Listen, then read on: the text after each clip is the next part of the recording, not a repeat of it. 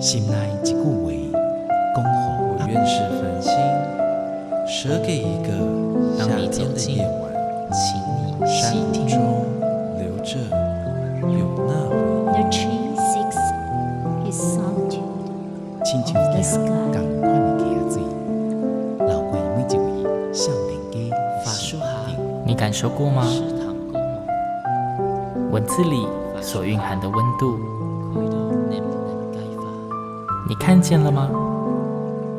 万音乐中所描绘的画面，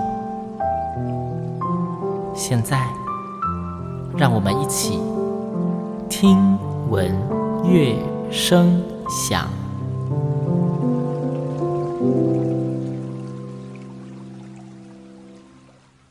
Hello，各位听众朋友们，大家好，我是主持人新阳，欢迎再次跟我一起听闻乐声响。听闻乐声响，今天新娘其实蛮兴奋，也蛮期待的。首先，第一个兴奋的点是邀请到的来宾是新娘，其实在一两年前就一直想要邀请他，但是一直邀请不来，就是真的是他人太忙了，case 太多，今天终于请到了。那第二个非常兴奋的点是，今天要介绍的是一部新娘自己，虽然我还没到现场看过，但是我看了一些片段之后，我自己很喜欢，然后非常期待的一部音乐剧作品，甚至是亲子音乐剧作品。作品名称叫做《谁偷走了我的字》。如果就是你本身是强烈的译文爱好者的话，你说不定已经有听过，甚至看过这一部剧。这部剧呢是来自次点创作工坊的，呃，算是二零二二年首演对的大戏。那他们即将在二零二三年，也就是今年要再次的演出，而且很多场，口碑很好，就一直开。那好。刚大家有听到不小心来宾露出了一点声音，所以我们直接给我来宾进场。今天的来宾是我们次点创作工坊的艺术总监兼团长暨导演，我们的高天恒小高导演。小高你好，各位听众朋友大家好，我是小高。对，如果你本身就是哎已经是艺文界或是剧场界的人，应该对小高不是很陌生，因为除了他们次点自己推出的剧之外，在台湾有一些新富裕的那一些音乐剧，可能。都有小高的影子在里面，那个幕后黑手。对对，那好，那可是呢，相信还是有一些听众，就是去看表演的时候，都是只为了表演而去，嗯，但是其实不会很在意说是哪一个团队制作，甚至有一些连演员是谁都不知道，就是听他说好看就去看了，嗯嗯，对，但是。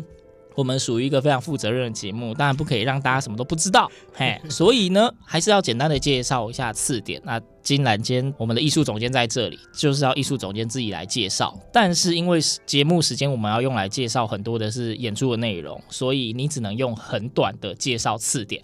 不如就讲讲次点为什么叫次点，然后呃，大概是个几岁的团好了。好，我们叫次点创作工坊，是拿东西刺你的点的刺。好，但是大家不要觉得是奇怪的点啦哈。那为什么叫次点呢？是因为呃那时候我在想团名的时候，我就呃喜欢一个摄影师叫罗兰巴特，他讲一个东西叫做知面与次点，意思就是说呢，一张照片有个如果有一个女孩子是主题的话，女孩子叫做知面，知道的知，面上的面，女孩子脸上的那滴眼泪就叫次点。意思就是说，你可以不用是主题，但是你可以是一个点，这个点观众看了就会立刻有感觉。所以我是希望说自己的剧团做的戏可以不用很主流，但是一定要大家都能看懂，大家都有感觉。是这样子的。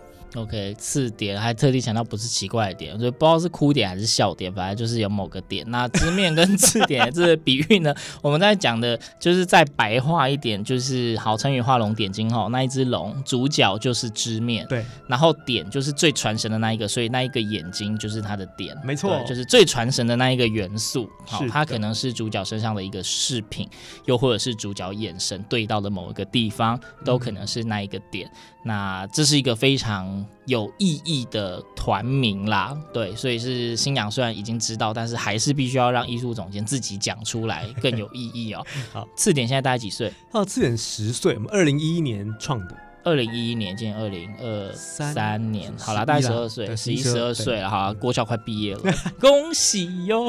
我最讨厌的年纪，对。啊，每一次团的年纪无所谓啊，人的年纪就比较讲了，对，就是因为之前新阳都会讲说，艺文团队在台湾其实艺文界并不像大家想象的这么的友善，艺文环境其实还有很多可以发展跟进步的地方，在译文界打滚团队每个都很辛苦，然后甚至新阳有讲说。译文团队呢，我觉得可以撑过五年的就美败了，十年以上都很了不起。嗯、所以既然这个团有办法活那么久，代表那个作品一定要很厉害。对，所以我们今天就要来切入主题了。在二零二二年，去年的时候，刺点创作工坊曾经推出了一部算是亲子音乐剧，是叫做《谁偷走了我的字》。那为什么新阳会为了这一部作品，就是用力的又要邀请小高导演过来呢？是因为我那时候其实有大概听说了一下《谁偷走我的字》这个剧本的出现，嗯、那刚好是我非常有兴趣的议题。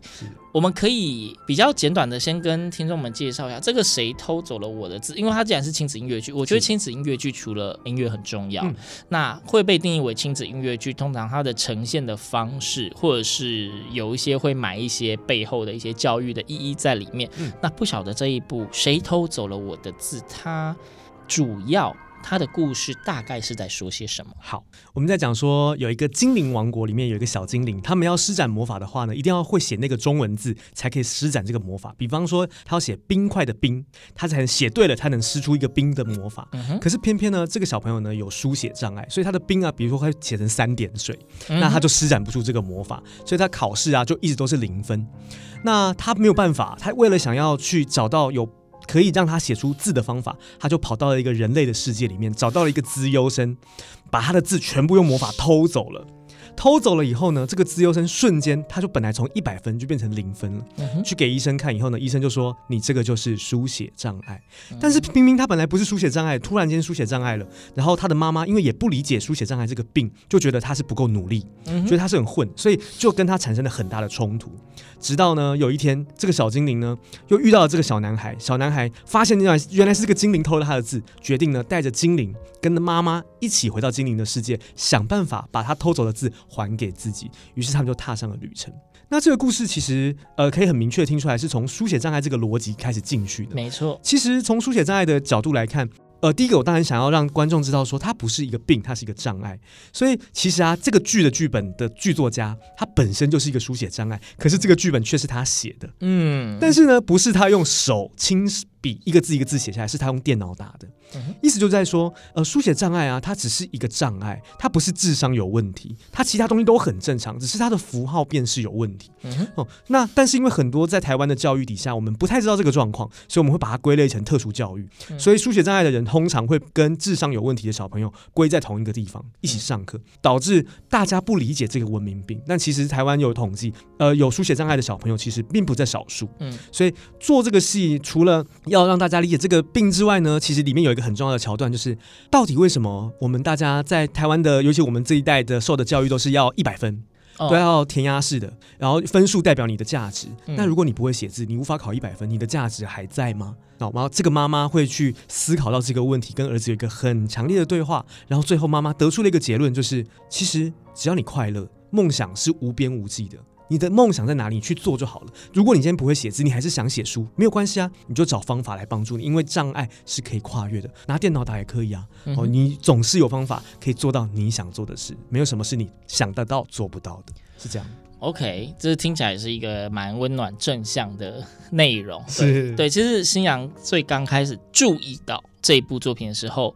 因为我其实事先网络上面是有看过你们的预告，是。对，但是那个时候就是可能剪辑一些人的观后感啊，嗯、还有一些片段，但是其实那个时候我还没有很强烈一定要找到你们来访问，啊、在节目上这样说，真的对来宾有个不好意思、欸，不会不会不会，对我什么时候开始很强烈的想要找到就是次点这一边来聊聊这部作品，就是在那个时候在国家歌剧院的节目介绍的时候，就是刚刚说。编剧出现，嗯、然后我正式的知道这是一个跟书写障碍有关系的剧，以及编剧本身的时候，我正式的对这一部剧有很强烈的兴趣。嗯，然后后来在网络上再看到预告片。虽然说是一样的宣传片，嗯、但是就是感觉是完全不一样的。嗯，对，所以我觉得身为广播人，我有这个责任，就是如果想要推广艺术文化，我必须让大家知道为什么我觉得它需要被了解。嗯，对。那刚刚讲到书写障碍的这一个东西呢，其实如小高所说的，书写障碍的不管是学童，其实很多现在大家也是大人了。是。对，其实，在台湾的教育社会环境，其实对于书写障碍的人是的确是非常不友善的。嗯，对，因为。毕竟大家都知道，就是很多的误会都来自于因为不了解，对所以会有很多错误的判断，也影响到了很多人真正有发展或是逐梦的机会。嗯、对，所以我觉得这是一个很不错的契机。但是我很好奇的是，因为已经有演过嘛，对，而且其实口碑非常的好。是的，是的，对，嗯，我觉得亲子音乐剧除了音乐跟亲子就是给小朋友看的元素之外。或许有一些听众，你们会觉得亲子音乐剧就是让小孩子看开心，爸妈可以闲闲的这种剧场，对，就是可以在旁边就是发呆，小孩子可以很开心的。但是其实我觉得亲子音乐剧有一个很重要的元素，是它要能够制造亲子间对话的机会。嗯。对这个点其实我觉得很有趣，新阳刚好问到，刚好是我去年二零二二年刚好剧场做了很大爆炸嘛，大家案子很多，然后做完之后那年有一个很大的感想，就是我们在做剧场的时候啊，不只是想要创造在剧场里面好看的节目的当下，嗯、其实我更想对我来说，亲子音乐剧更是一个从你就出发要去看戏的过程中，孩子跟父母就会有期待，哎，等一下我们看到什么啊？他们会开始对话，进到剧里面的时候看，其实我的亲子剧啊，不只是给小朋友看的，我更多是给爸妈看的。因为我希望就是小朋友能看到他的快乐，但爸妈也可以有他的感受。那这个过程中呢，小朋友一定会问爸妈：“妈妈是什么意思啊？这个是什么东西？”好，让他们一起看完了，得到一个感受以后，甚至这个剧会帮很多爸妈说出平常无法对孩子说的话。嗯，然后在他们回家的路途中，他们可以讨论他们看到的事情。我觉得这一个从家里到剧场再回到家的过程，才是亲子音乐剧真正完整的体验，也是我最想要推广给大家的。对，真的，新阳也非常认同亲子剧。我觉得，就它应该是会有亲子对话的元素，或者是埋了一个机会在里面。当然，就要看大人懂不懂得运用啦。哦，对，但。亲子剧跟儿童剧还是有不一样的，是是，对，亲子剧其实应该是那种，就是小孩看了会开心，但是大人又可以再看到里面更深层的含义。嗯，对。那或许在孩童成长的过程中，如果他不止的一次看到了这一部剧的时候，他会问出不同层次的问题，是对，让家长跟孩子可以沟通。嗯，对。好，对不起，就是前面呢，新娘就是想搞威啦，就是 对讲太多呃内心话，对，因为这一部剧真的觉得太有意义。我那时候我记得我听。的介绍我听到后面是有哭的啊，真的假的？太好了！对，嗯、我在歌剧院的记者会现场是有哭的。其实因为这个剧是因为剧作家本身的故事，所以真的非常富有生命力。他真的他的痛苦，他的渴望，甚至他看到他长大了以后，再遇到其他有一样状况的小朋友，他都好希望在他小时候就可以遇到一个作品是在讲书写障碍的，他不会被他妈妈误会这么久。我觉得这个作品的出现也是想要让更多人更快速在更好的时间点认识这个障碍，然后想办法一起克服。嗯，那在我们在记更深入的进去这个剧情之前呢，我想这一段节目是不是有机会可以先让听众朋友们听听，就是这部剧里面的音乐，既然都演过，应该有音乐可以听吧？没有错，那就给大家第一首，就是书写障碍不是病。我会，我会，我全部都会。一个零又一个零，怎么变成倒数第一名？我会，我会。我全部都会，但怎么突然之间，我变得一个字都不会？高百成的家属，啊，我是他妈妈。啊，你好，您的孩子诊断结果已经出来了，他没有生病，他只是有书写障碍。所以他有病？啊，不对，他没病。不对，这不是病。不对，这就是病。妈妈，书写障碍呢，不是一种病。他是你的孩子在符号辨识上有一些困难，通常可能会伴随着注意力不佳、协调性不佳等等。他的智力没有问题，他只是在写字上面有些不太方便。他有病，他没病，他有病，他没病，他没病，他才没问题。如果他有病，我怎么会没注意？我有病，小心我告你！我告诉你，我的儿子没有病，没有病，没有病，没有病，他没病，他没病，他没病。妈妈，请你先冷静下来。无论如何呢？他的一生都得面对这个问题，像是一场噩梦，永远不会醒。他需要更多的包容、关心和鼓励，来面对写不出字的自己。不能写字不是病，面对障碍，你们要一起努力。他就是不够。努力。努力要靠你们两个人一起合作。我有病，我没病，我有病，我没病，我聪明，我考第一名。如果我有病，以前怎么没问题？天啊，我有什么毛病？如果是病，一定有药可以医。快告诉我，我一定没有问题。我没病，我没病，我没病，我没病。妈妈，妈妈。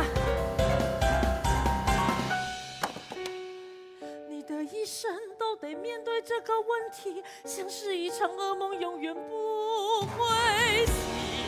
你需要更多的企图和决心，面对不够聪明的自己。告白成你没有病，从今以后你必须加倍努力，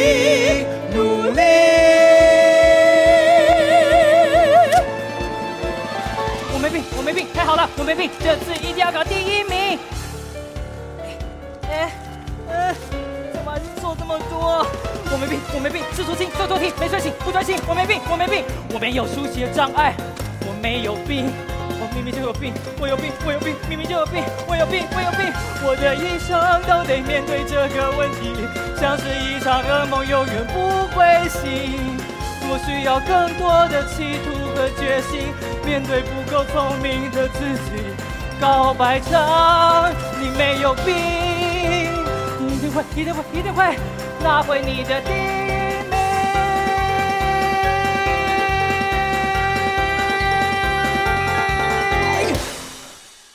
刚大家听到的这首歌曲呢，就是来自次点创作工坊他们的亲子音乐剧《谁偷走了我的字》里面的书写障碍不是病。呃，这个歌曲呢，就是真的是帮大家凹到，本来你要在剧场里面才会听得到的，在节目中可以先听到。是的，给大家就是对于次点的音乐剧的音乐品质有一定的了解，是真的都是很用心的、很精致的音乐。那接下来我们要切入这一部剧里面了。好，是谁偷走我的字？刚刚小高导演在上一段节目里面，其实用非常迅速的语速、非常简略的 大概，就带过了这个大纲。对，那因为刚刚有提到说，其实剧本的原作本身，嗯，这是他的自己的故事。是的，是的。那虽然说今天编剧没有来，嗯，但是我只能说，就是身为导演，理论上。要能够答得出所有的问题，没错，我可以替他回答，替他回答，他最喜欢吃什么？哦，他我真的知道火锅。好了好了，认真问，好，就是这个故事，嗯，是属于剧团这一边有想要做什么类型的题目而找他写，哦，还是例如说他有一个作品来问剧团说有没有兴趣做？嗯。是这样子的，呃，就是这个剧作家叫做张元，嗯，然后呢，当时我正在寻找一个导演助理，然后我就在网络上，或是问了一些我的呃同业的朋友，有没有人可以推荐一个好用的人，好用的人，对，好用的，因为做剧场是辛苦的，所以需要是聪明、积极、好用的人。那这个张元就跟我认识了，然后他第一天遇到我的时候，他就跟我说，哎。不好意思，我有书写障碍，所以我所有的，他就手上拿一个 iPad，然后上面有接一个键盘，这样他说所有东西我都会用 iPad 打哦，我不会用手写。然后我就觉得这个孩子好特别哦。然后在聊的过程当中，他就跟我说，其实他有投了一个作品，曾经去呃儿童艺文奖得过奖的作品，叫做《谁偷了我的字》，就是在讲他的书写障碍。我就说哇。听起来非常有趣。他说：“可是那不是音乐剧哦。嗯”我说：“没有关系，我想看看。”然后我就看了他的原本的剧本，就是纯粹的话剧，其实很有趣。呃，应该说，呃，这个音乐剧的核心都都已经讲出来了。然后我看的也是非常感动。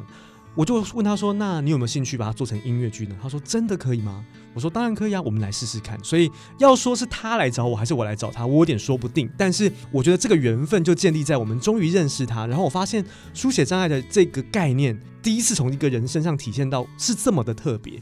然后于是我们开始工作这个剧本，然后才找了作曲家，然后找了其他的演员，然后经过了两次的读剧，然后创作，一直到最后有北艺中心的支持，我们在二零二二年把它做出一个完整的首演，这样子。OK，哎，那这一部剧从你知道有这个本，是你看到它，到最后你所谓的两次读剧，到最后复育完成首演，中间大概历时多久？哇，应该有两年哦，两年，嗯，应该有两年。就是包括中间，因为从一般的话剧本改音乐剧本，还有修修改改。对，而且我们中间其实，因为我们还做了一个很有趣的事情，就是我们还有媒合作曲家，就是因为不只有一个作曲家，因为我们想说试试看有没有更适合他的作曲家，然后我们就找了三四位，然后都帮他做了其中一首歌，然后我们一起来听，一起来选，然后最后选择康和祥老师变成我们这一个戏的作曲。哦，就是这个戏，就是等于是前面是先看大家的那个作品集概念，然后最后再决定这一出戏的音乐是由谁操刀。是的，是的，是的。那音乐剧的音乐的内容，嗯，整出音乐剧里面大概用到多少首歌曲？我们总共有十首歌曲，十首歌曲，嗯，然后还含一些舞台动作，无为不为的。对对对的，而且还会有一些，比如说重复演唱，或是说呃同一个曲子但不同歌词，这样 reprise 的这种形式出现。所以其实加加总总蛮多首歌，十几首。嗯，我知道这一部音乐剧真的如新阳所说，真的是口碑很好。大家可以上网直接搜寻“谁偷走了我字”，或者是找词典，然后看他们的亲子音乐剧。这一部剧就是也算是讨论度算高的一部亲子音乐剧哦。嗯、那。呃，一部精彩的作品，它理论上可能从头到尾都有亮点，但是呢，就是大家知道，新娘最喜欢问来宾的问题就是，嗯、如果你真的非得选一个，你觉得这里面到底哪一幕、哪一个片段的故事是让你印象最深刻，或是你最有不管是什么感觉最有感觉的？嗯，我中间有，它里面有一个故事，就是讲说他因为乱施展魔法，因为那个。儿子施展了一个魔法，不小心把妈妈变成鸭子。儿子施展魔法，对，就是因为他儿子拿到了捡到精灵的法杖，施展了一个魔法，然后他就说出了一些气话，就说：“妈妈，你才是零鸭蛋妈妈。”然后就施展这个魔法，因为他会写那个字，嗯、所以呢，他就画一个零，然后妈妈就变成一只鸭子，所以他才要带他妈妈去精灵世界找回他的字嘛。哦、然后呢，最后最后终于披荆斩棘找到了一个魔咒，就是这个魔咒是要让妈妈回到自己的小时候，所以。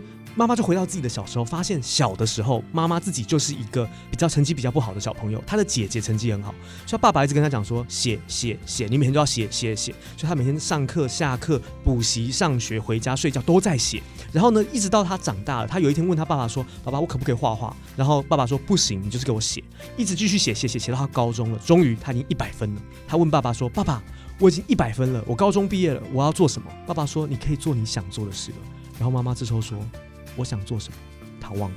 然后这时候你就看到男主角走出来，在原本的他在写的那个位置继续写写写。他就跟他的儿子说：“好了，你不要再写了，我错了，妈妈错了，妈妈不应该逼你写，不应该逼你一百分的，不要再写了。”然后就这个这个段落才结束，妈妈就恢复记忆，从鸭子变回妈妈。嗯，对。那这段我在做的时候，其实我就觉得哇，这一段太强烈了，因为我就是这样的小孩嘛，我也是被压迫，爸爸妈妈希望我好好写功课，好好考一百分长大，我只是没有那个天分而已。但在追求这个东西的过程当中，我们很常会忽略，本来我们自己有我们想做的事啊。嗯、我的爸爸妈妈成绩也很好，可是他们本来真的只是想成绩好吗？他有没有什么他想做，可是长大却忘记了的呢？我觉得这个给大人有很大的提醒，我自己看了都很感动。这其实有非常大的触动。嗯，就是，呃，其实刚刚小高导演讲的这一段东西呢，如果大家对比到自己的成长历程，你不一定经过，但是你一定看过，因为毕竟在台湾的教育环境就很容易 是分数取向的。对，然后你不会就是练习不够，多练几次你就会了。是，就如同有一些大人会跟小朋友说，没有兴趣没关系，兴趣是可以培养的，你做久就会有了。对，但是真的是有的时候很多东西是当时间点一过，即便机会再出现，你可能也回不去了。我可以分享一个小故事，就是我自己在果陀剧场教表演课，有很多来找我上表演课的大人，都可能五十岁，可能甚至快要六十岁。我问他们为什么想要来学表演，他们都说，因为我年轻的时候我不敢选择表演，但是我现在有钱了，我有时间了，我才来选择表演。可是我知道，我永远不会成为一个演员。意思就是说，其实有很多时候，你追求这个梦想的当下，如果你错过，其实就错过了。对，对，当然都不嫌晚，可是很多时候真的时机点过了就没有了。而且在一开始还有冲劲跟热情的时候投入，跟在事后只是要弥补一个遗憾而投入，是完全不一样的心情。新阳讲的非常好。真的，大家都是过来人呐、啊，讲到又快哭了。真的，对，真的是。如果今天在收听节目的您是家长的，欢迎你带小朋友进剧场来看这个戏。对，突然变教育节目，是不是？不会不会，其实我觉得会很好玩，然后大人看了一定会很开心的，因为真的很精彩，然后小朋友真的也会得到很多新的知识跟很多疑问，这样。对，可以为大家的很多生活上的东西来解惑啦。那刚刚讲说，就是其实一出好的亲子音乐剧或好的亲子剧的作品，他们要能够创造很多让大人跟小孩子可能可以对话或者可以讨论的。那而且我相信，不管是编剧或是导演，如果这部作品真的很精彩的情况下，通常里面会有意识、无意识的埋一些自己想要说的东西。是的，是的，是的，是的。那说几个偷偷埋在里面的梗好了。嗯，就像刚刚讲的，其实我一直很想这个作品做完了以后，其实最想告诉大家的事情就是勇敢追逐你的梦想，梦想不在无边无际的远方哦。那这也是我们最后一首，等一下会放给大家听的歌。OK，好，那这个点是什么呢？就是。就像这个故事里面的孩子哈，他想要画画，他想要做他想做的事情，他不想要只是一百分。可是当所有家庭的期待都是一百分、一百分、一百分的时候，他就会失去他的梦想。可是最后他回头在想，妈妈，我的梦想是什么？我不知道。但是妈妈鼓励他，你不要放弃去寻找你的梦想，不会因为你不会写字，你就没有了梦想。哦，梦想不在无边无际的远方，困难只是困难，我们都可以跨越。所以最后也想要把这个点啊，也是我最想讲的，也希望大家在看完这个戏的时候呢，不只是精彩啊、好笑啊，最后我希望可以把一个对于梦想追逐的这个坚持，把它带回去，而且放在孩子的心中，然后让它可以变成一个种子，慢慢长大。啊，而且其实听完之后，新阳相信，就是如果今天真的是爸爸妈妈带小朋友一起进剧场，或者是今天你没有小孩，你纯粹就是也是很爱剧场的，你自己进去看。我觉得或许大家看到一半就会有一个感想，就是因为刚刚听起来就是妈妈因为这一场冒险，所以可能在中后段的时候就开始已经觉得对小孩子的方式有所不同。或许大家就会很羡慕说，如果我当初我的家长也是这样，该有多好。那你要先把你妈妈变成鸭子？哎，这个就有点难，我觉得这门槛有点高啊。那我就不好意思了。对，其实也是提醒大家，就是不要成为自己不喜欢的大人。没错，嗯、对。哦，旁边大家就是可以疯狂点头，没错，不要成为自己不喜欢的大人。真的，我觉得梦想这个东西，其实大家小时候多少都会有自己。有些人说是白日梦，或者想要做些什么，但是可能真的因为或许家长长辈的一些要求，或者是有太多的顾虑而不敢踏出去。但是真的错过了之后呢？即便你后来可能你的发展还是不错，对，但是你总是会在夜深人静的时候默默想起那一些自己曾经错过的遗憾。没错，哦，突然越讲越伤心，真是可恶！来，没事，好，今天就是其实邀请到小高导演跟大家分享这一部作品《谁偷走了我的字》。它是亲子音乐剧，但是它是星洋自己觉得呃非常有教育意义，但是它绝对不是无聊的教育戏。没错，它的音乐非常的精。彩，包括舞台很华丽，就是从网络上你找到的宣传片的片段，你都可以看得到。而且虽然这样子形容有点奇怪，但是新阳编剧讲说，就是呃，他的音乐不吵。嗯，对，是真的。对，因为有一些音乐剧，因为舞台效果、现场的效果，人要大声音乐，大家都会觉得很吵。但是新阳觉得这一部剧的音乐不吵，但是又好听，而且里面的歌词其实。我觉得写的很棒，是真的，对，非常的有意义。它不是纯粹的白话，嗯，念白的词去套音乐，它是真的有。文学感的，没错，字就是真的很希望大家都可以进场亲自的听听看，这绝对绝对非常值得，不论你是大人还是小孩，大人加小孩一起去，绝对非常值得一看再看的戏。那因为去年首演，今年再次演出，场次也不少，好像有个四五场以上。那因为呢，场次多呢，新阳讲的嘴会酸，就让 艺术总监自己说好了。好的，好的。啊、呃，谁偷走了我的字？我们今年二零二三呢，将会在六月十八号礼拜天会有两场在台中国家歌剧院的演出啊，是早上十点半啊，还有一个是下午的三点钟啊。早上的场次呢，是专门开给这种早起的小朋友，早起的，啊、先放带他来放电，然后歌剧院很漂亮嘛，就可以中午去吃个饭，逛一逛。嗯、那下午起的比较晚的小朋友呢，可以来看三点的场次。那台北的朋友，我们在七月二十八号到七月三十号，总共呢五六。六日总共有四场的演出，在台北表演艺术中心的球剧场，然后也可以来看到我们的演出。希望到这个时候，我们可以在剧场跟大家相见。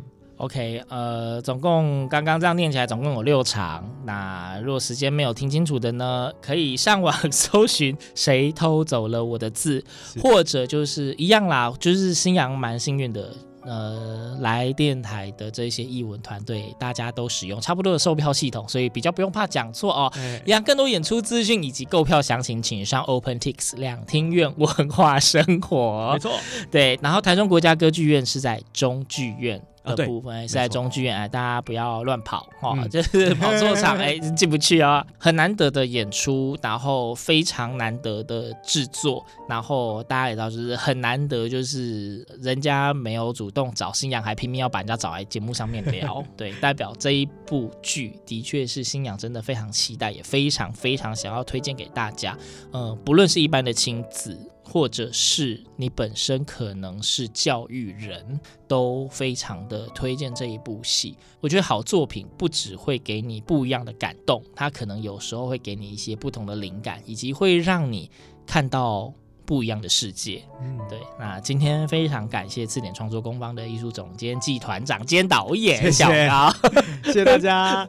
对，那节目的最后呢，刚刚小高自己有预告。要播放某一首歌曲，那请再跟大家说一次这一首歌曲，然后它大概讲个什么呢？讲说，等一下我先不要爆雷好了，但他的歌名叫做《梦想不在无边无际的远方》，那大家可以听听看他的歌词，写的很优美，而且非常的励志，然后大家可以听听看，哦，可以对你的孩子说，梦想不在无边无际的远方。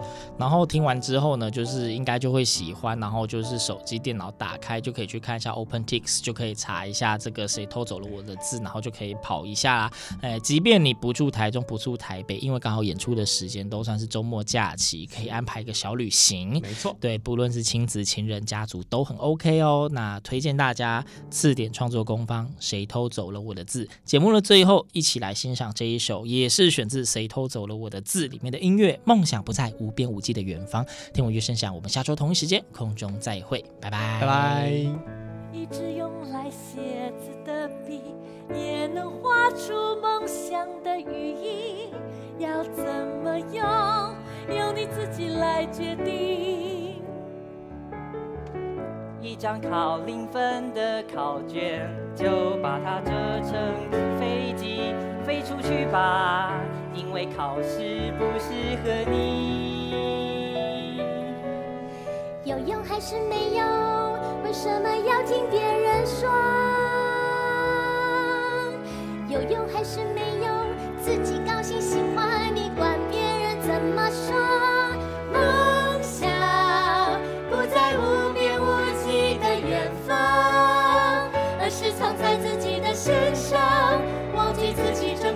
的宝藏，不要怕，你和世界不一样。梦想不在无边无际的远方，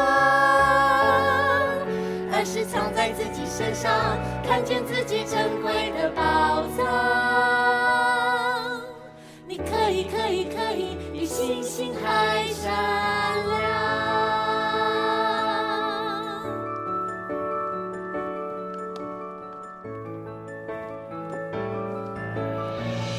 还是没有？为什么要听别人说？有用还是没用，自己高兴喜欢。你管别人怎么说？你管别人怎么说？